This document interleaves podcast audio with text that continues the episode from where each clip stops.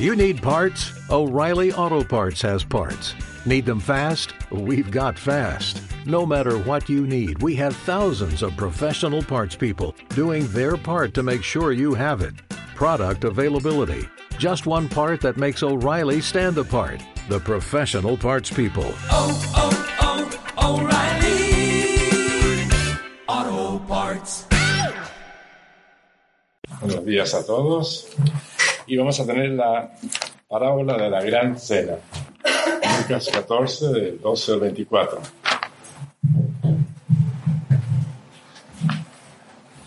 También le dijo a su anfitrión, cuando ofrezcas una comida o una cena, no invites a tus amigos ni a tus hermanos, ni a tus parientes y vecinos ricos. No sea que ellos también te vuelvan a, a- invitar y quedes así compensado. Al contrario, cuando ofrezcas un banquete, invita a los pobres y a los mancos, a los cojos y a los ciegos, y así serás dichoso. Porque aunque ellos no puedan devolver la invitación, ni recom- tu recompensa lo recibirás en la resurrección de los justos. Uno de los que estaban sentados con él a la mesa oyó esto y le dijo, Dichoso el que participe del banquete en el reino de Dios. Entonces Jesús le dijo, un hombre ofreció un gran banquete e invitó a muchos. A la hora del banquete envió a su siervo a, a decir a los invitados, vengan, que la mesa ya está servida. Pero todos ellos comenzaron a disculparse. El primero dijo, acabo de comprar un terreno y tengo que ir a verlo. Por favor, discúlpame. Otro dijo, acabo de comprar cinco yuntas de bueyes y voy a probarlas. Por favor, discúlpame. Y el otro más dijo, acabo de casarme, así que no puedo asistir. Cuando el siervo regresó, le comunicó todo esto a su señor.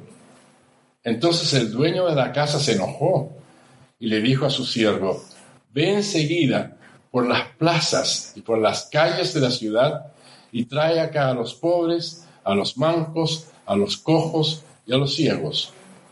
Cuando el siervo le dijo, Señor, se ha hecho lo que mandaste hacer y todavía no hay lugar. El Señor dijo al siervo, ve entonces por los caminos y por los atajos y hazlos entrar por la fuerza. Quiero que se llene mi casa. Quiero decirles que ninguno de los que fueron invitados disfrutará de mi cena. Palabra de Dios.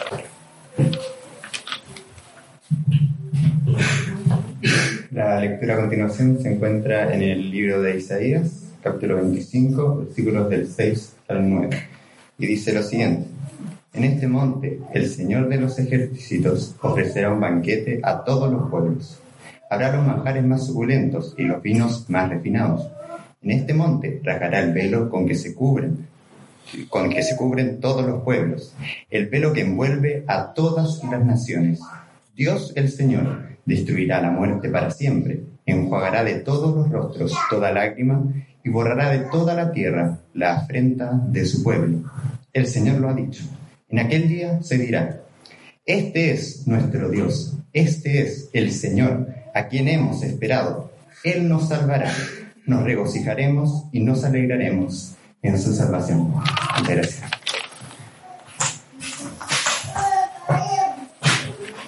Gracias Daniel y muchas gracias Alex. Seguimos con las parábolas. Las parábolas son una, una tipo de enseñanza que el Señor Jesús usó, que se usaba en la época de Jesús y anterior también, que tienen dos características, que es, es una historia, una historia muy bien contada, muy entretenida, para explicar, ah, para entregar una enseñanza, para explicar algo y que, eh, que está relacionado con la manera de vivir o la manera de hacer de la, de la gente con la que el personaje, el maestro que, que presenta la parábola eh, está compartiendo. Y aquí encontramos una circunstancia muy particular en, este, en esta... mm, Voy al revés, ¿qué pasó? Ahí está. Ah, encontramos una circunstancia muy particular en esta parábola. Es una ocasión en que Jesús es invitado a una cena. Podríamos hablar de comida. Tal vez un presagio de lo que vamos a hacer la próxima semana, que vamos a tener una, una gran, un gran almuerzo, que es una comida grande, un banquete. Ah, Jesús es invitado a la casa de alguien importante, le hace rico, pero rico no, es lo que se destaca aquí, sino que es una persona importante, influyente, una persona que toma decisiones, que tiene ideas fuertes, y varios de ellos en este lugar.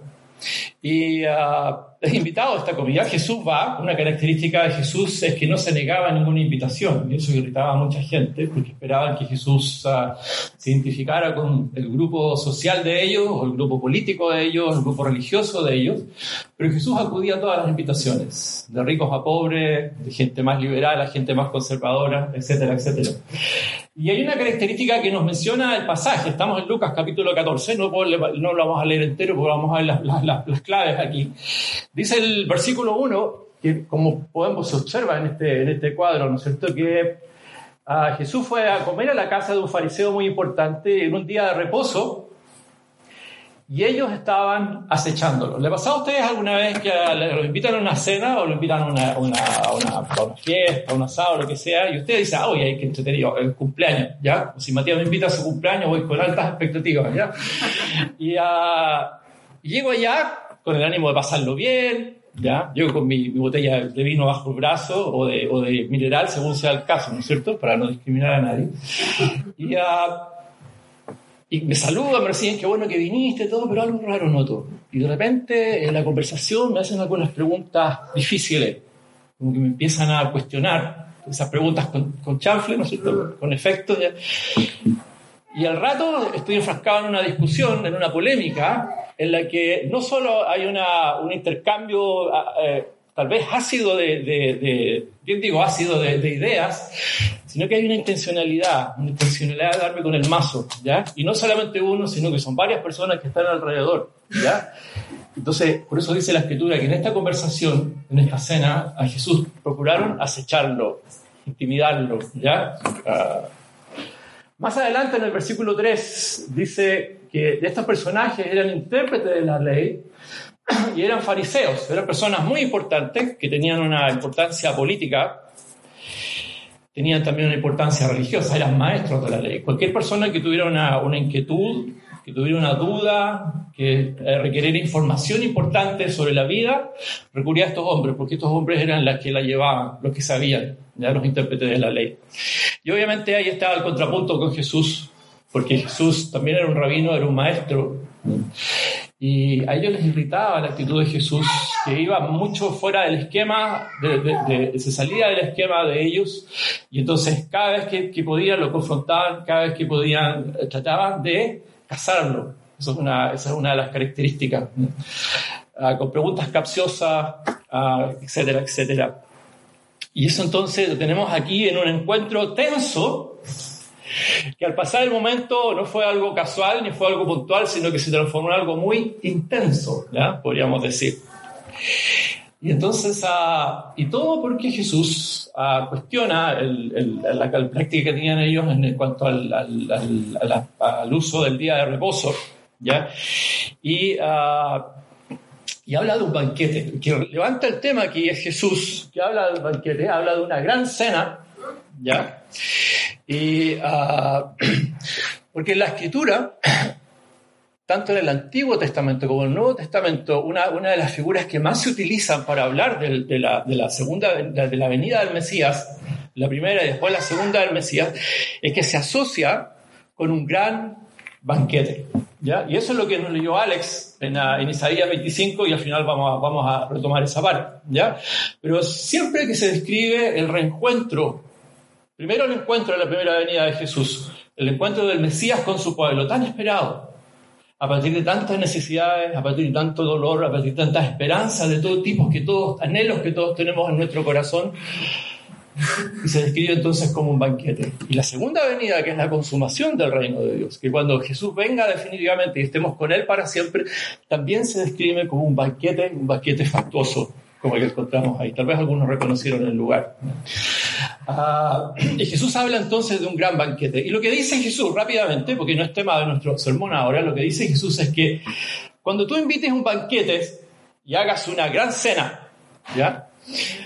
Ah, dice, no invites a aquellos que después te pueden invitar de vuelta y te pueden retribuir, porque eso es muy humano. Y eso es lo que pasaba con estos hombres que estaban aquí. Tenían, una, tenían mucha ambición por el poder. ¿Ya? Y siempre que invitaban a alguien, invitaban a alguien a, con, el, con el efecto de que esta persona es importante, tiene conexiones y después me va a invitar a mí. ¿ya? Ah, siempre había algo que obtener, siempre por, por, por obtener algo en retribución, ¿ya? en reciprocidad. Y Jesús dice, no hagas eso. Cuando invites a alguien, invita a gente que no tiene cómo retribuirte. Invita a los pobres, invita a los lisiados, invita a los ciegos, invita a los sordos. Era la gente en ese tiempo, era la gente que estaba marginada de la sociedad. ¿ya? Y eso los gritó más cuando Jesús dijo eso. ¿ya? Y Jesús entonces habló de un gran banquete. Fíjense en este detalle, no es, no es casual el, tema del banquete, que cuando, cuando Jesús empezó su ministerio, ¿se acuerdan cuál fue el primer milagro que hizo? ¿Clase?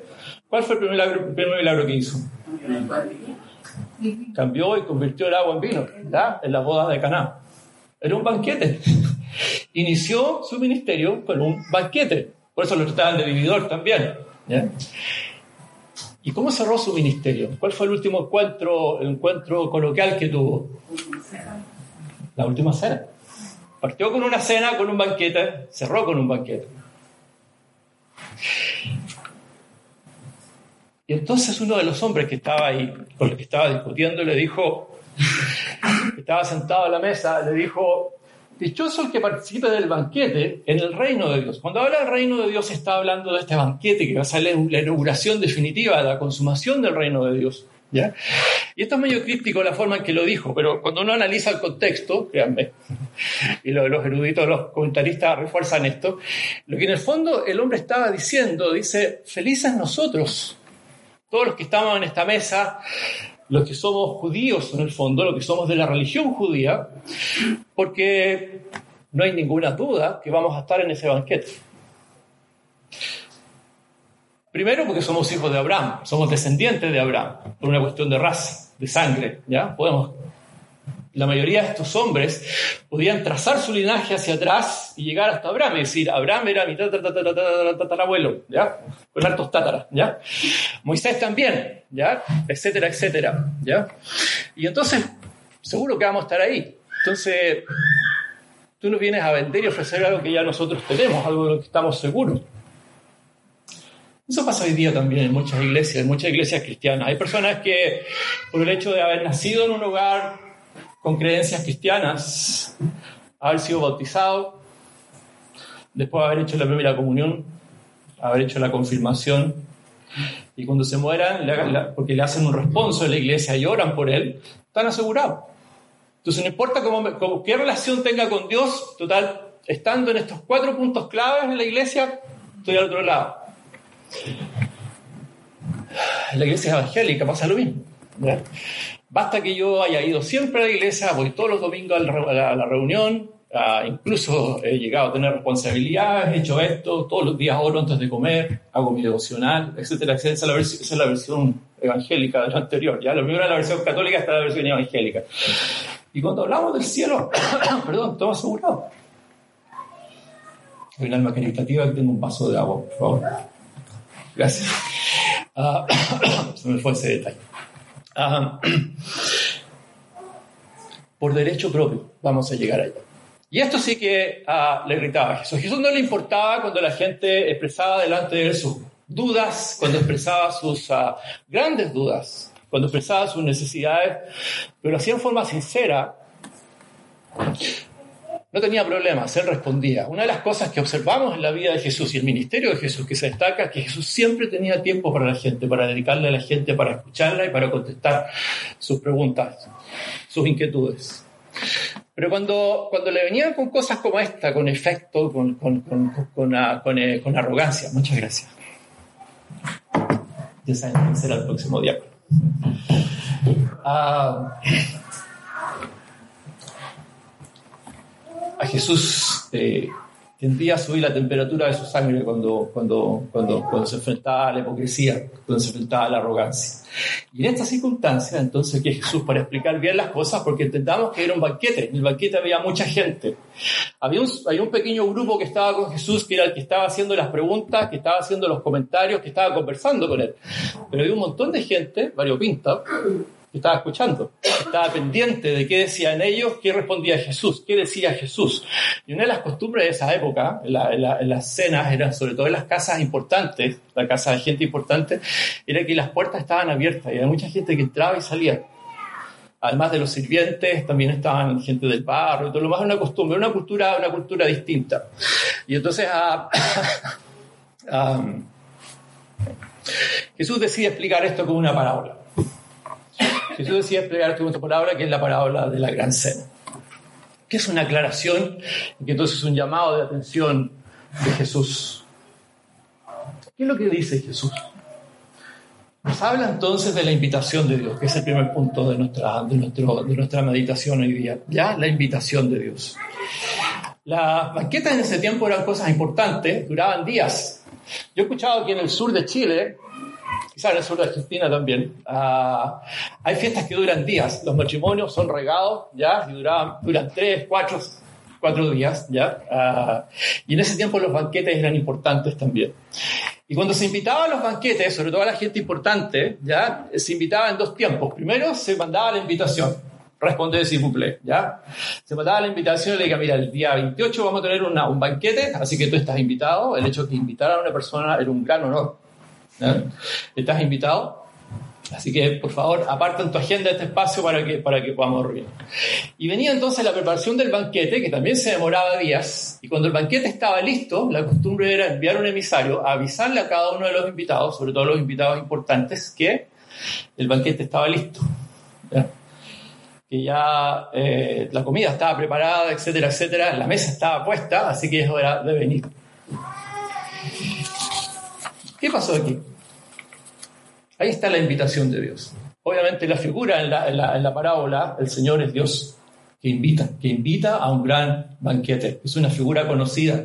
En, alguna- en algunas, en algunas versiones la escritura dice que los, los invitó a comer el pan. El comer el pan en la cultura judía en ese tiempo tenía el significado de cenar, de, de participar de una cena importante.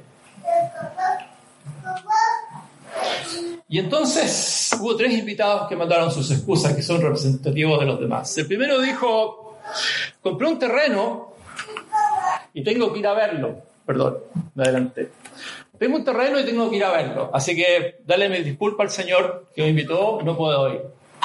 El segundo, ah, el segundo personaje, la segunda excusa fue, mira, me compré cinco eh, yuntas de bueyes y tengo que ir a verlas.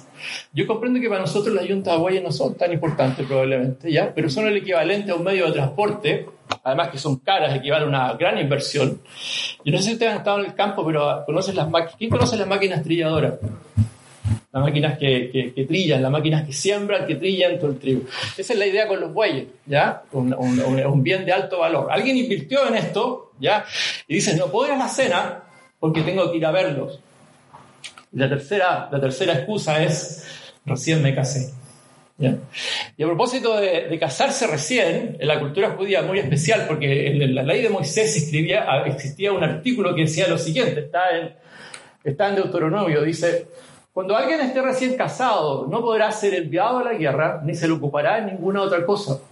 Durante un año se quedará libre en su casa para disfrutar de la mujer que tomó por esposa. O sea, un año sin servicio militar, Sin, sin, asignaciones, sin asignaciones eh, de cargo, sin, eh, ¿cómo se llama cuando alguien va? Sin comisión de servicio fuera de la ciudad, digamos, porque hay que estar al pie del cañón.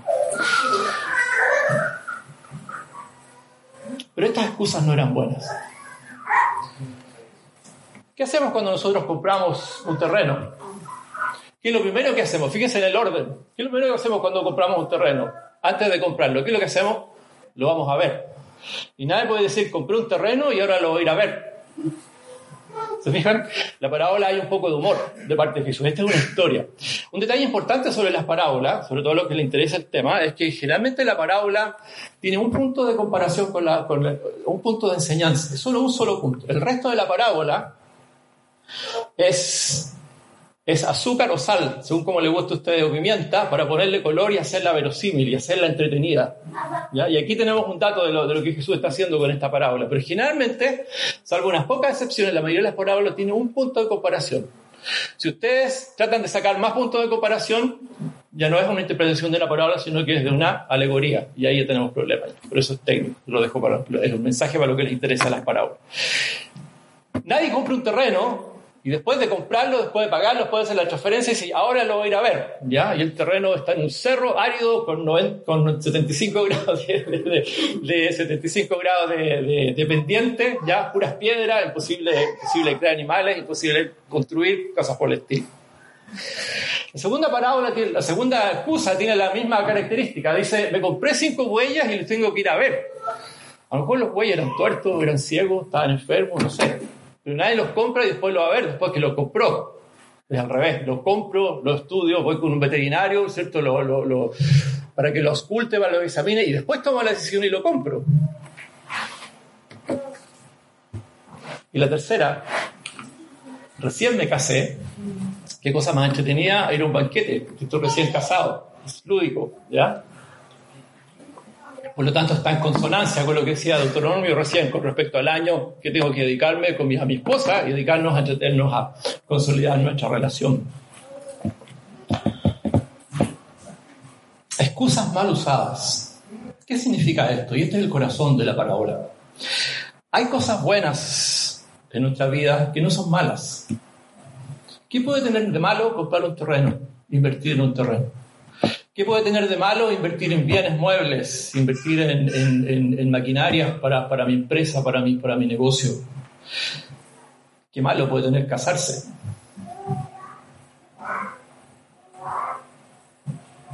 Pero el problema aquí es que esto está siendo utilizado como una excusa y está siendo elevado a una categoría de absoluto, de lo máximo, por sobre lo que es realmente importante. Pastor, se llama Tim Keller, a lo mejor ustedes lo conocen, escribe acerca sobre esto, está hablando de cómo nosotros tomamos cosas que son buenas en la vida y las transformamos en algo absoluto.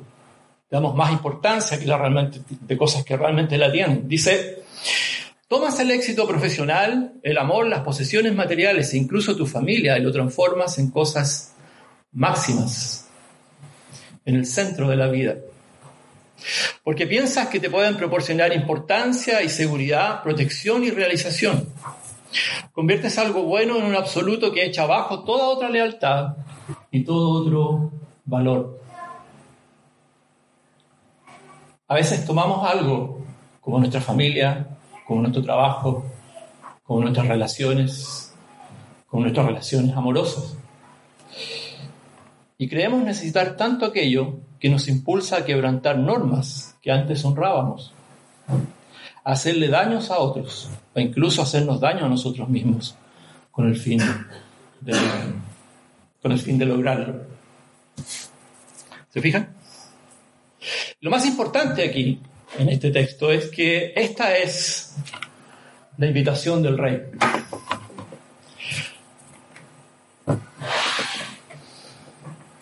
Yo sé que el ejemplo puede no ser bueno, pero si ustedes reciben una invitación de la moneda, donde no hay un rey precisamente, ¿ya? Pero, pero es la moneda para nosotros, ¿ya? Y dice, mira, hay una, hay un, eh, hay una, una celebración mañana importante, hay una cena de gala, ¿ya? y por favor ven, ven, ven, ven en la próxima semana, a tal fecha, a tal hora, por favor ven, y ah, te invitamos cordialmente porque tu presencia es importante. Más allá de cualquier consideración política que hoy día está en la epidermis, ¿no es cierto? Es un honor recibir una invitación como tal, ¿ya? Y además de recibir una invitación como tal, difícilmente declinaríamos esa invitación. Van a haber embajadores, etcétera, etcétera, va a estar la prensa, estilo. Probablemente estaríamos ahí, estaríamos antes de la hora, estaríamos bien vestidos, estaríamos preparados, nos produciríamos para ir. Jesús está hablando aquí de una invitación fundamental, de una invitación espectacular, que es la invitación del Rey. Es Dios, el Señor de señores. Como cantábamos delante, el que creó el universo, el que diseñó el universo, el que lo sustenta con su poder, el que nos está invitando. Los hombres sentados a la mesa con Jesús son los primeros invitados de la parábola que estamos analizando. No saben, no entienden qué los está invitando. Incluso se sienten superiores a Él. Sienten que es alguien utilizable, que es alguien prescindible. Y esa es la pregunta para nosotros hoy día, para nuestros corazones. ¿Dónde está nuestro corazón realmente con respecto a Dios? ¿Dónde está tu corazón con respecto a Dios? Dato, dato cultural de la época también, así como era un gran honor el ser invitado, el rechazar la invitación era una declaración de guerra, era una forma de desprecio. Ah, yo me acuerdo algún tiempo haber estado haciendo, no haciendo misiones, pero sí apoyando una iglesia en el sur, en el campo. En el campo se come harto, en el sur. ¿ya? Y casa donde llega uno, echan a correr la gallina o ponen algo en el horno, ¿cierto? Porque, porque hay que atender a la visita. No se haya ahí con hambre la visita, ¿ya? Y si uno le dice, mira, vengo de, vengo de un tremendo desayuno y un tremendo almuerzo, y son las 3 de la tarde, dice, yo no voy a poder. Pero me voy a despreciar lo que le estoy ofreciendo con tanto cariño. Esa es la respuesta de la dueña de casa o el dueño de casa. Bueno, vamos, o sea, por el ministerio, ¿no? en ese tiempo el rechazar la invitación era una declaración de una ofensa abierta, una bofetada en la cara.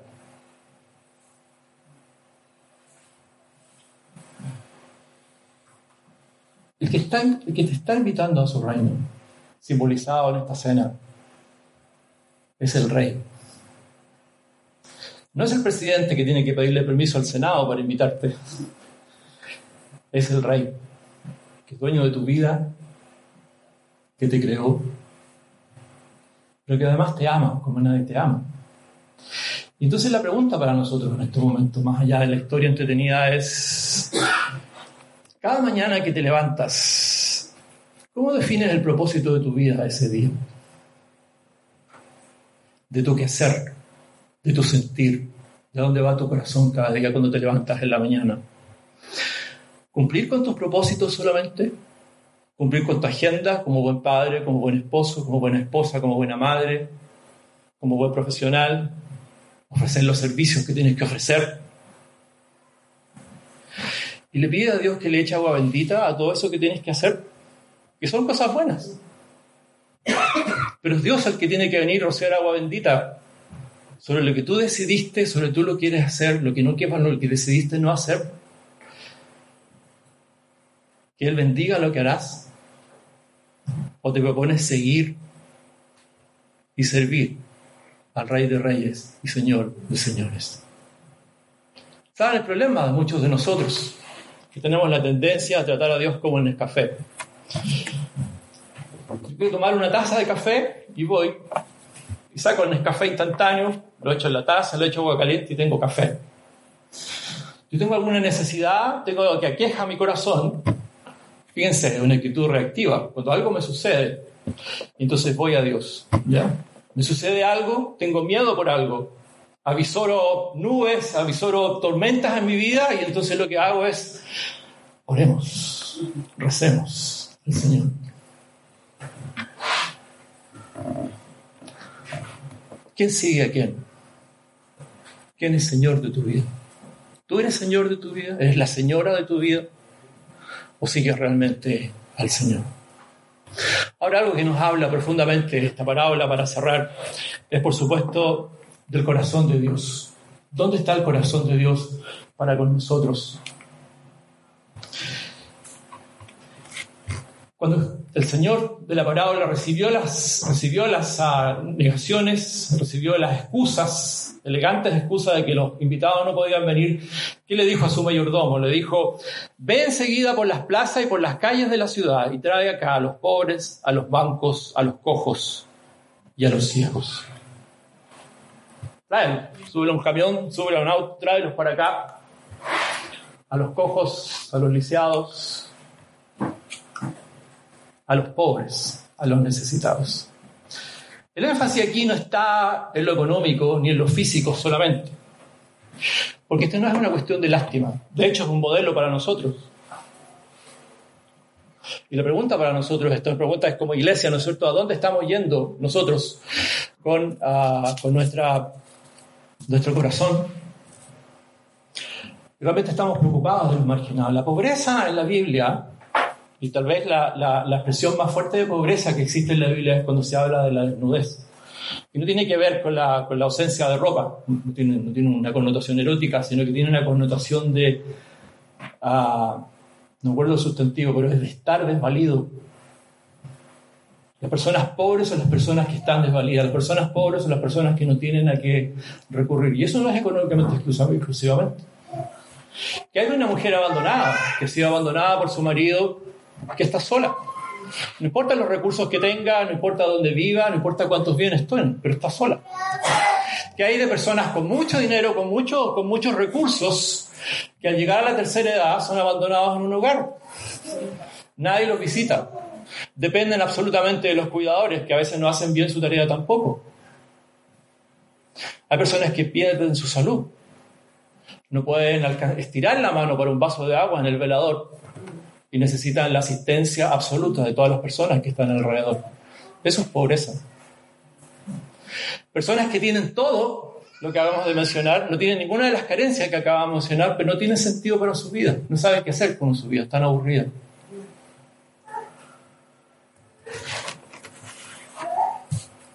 Ve y busca a esas personas, dice Jesús. Y a esas personas, ¿sabes quiénes son? Usando las palabras del Evangelio, son los pobres en espíritu.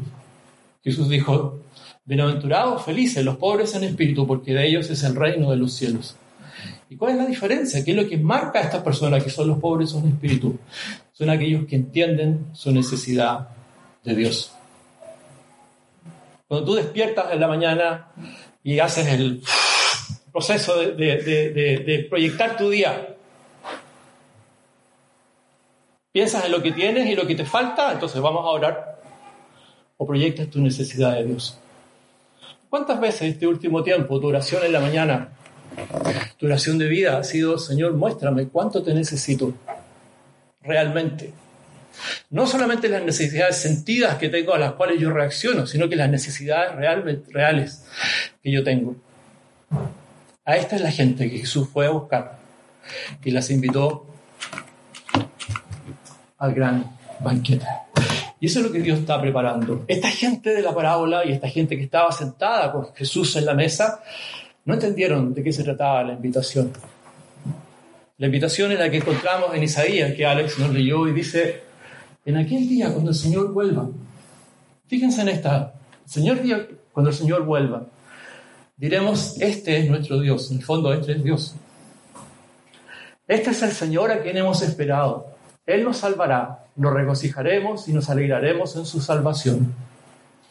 Cada una de las cosas que tú buscas en tu vida, las cosas que tienes y que te hacen feliz, las cosas que no tienes y hacen que las anheles, que te producen inseguridad, te producen tensión, esas cosas responden a una sola necesidad y esa necesidad tiene que ver con la forma en que fuimos creados. Nosotros fuimos creados para caminar de la mano con Dios para sentarnos a la mesa con Él y compartir diariamente. Y eso se perdió a causa del pecado. Pero Dios mismo proveyó a su Hijo que vino a morir por nosotros, a morir por ti, para que tú puedas satisfacer en tu corazón ese anhelo más profundo que está detrás de todos los anhelos que tú tienes, tus anhelos de éxito, tus anhelos de seguridad, tus anhelos de, de provisión, etcétera, etcétera. Y que un día volverá y satisfará todos esos anhelos. ¿Dónde estás tú? Oremos al Señor. Padre Santo,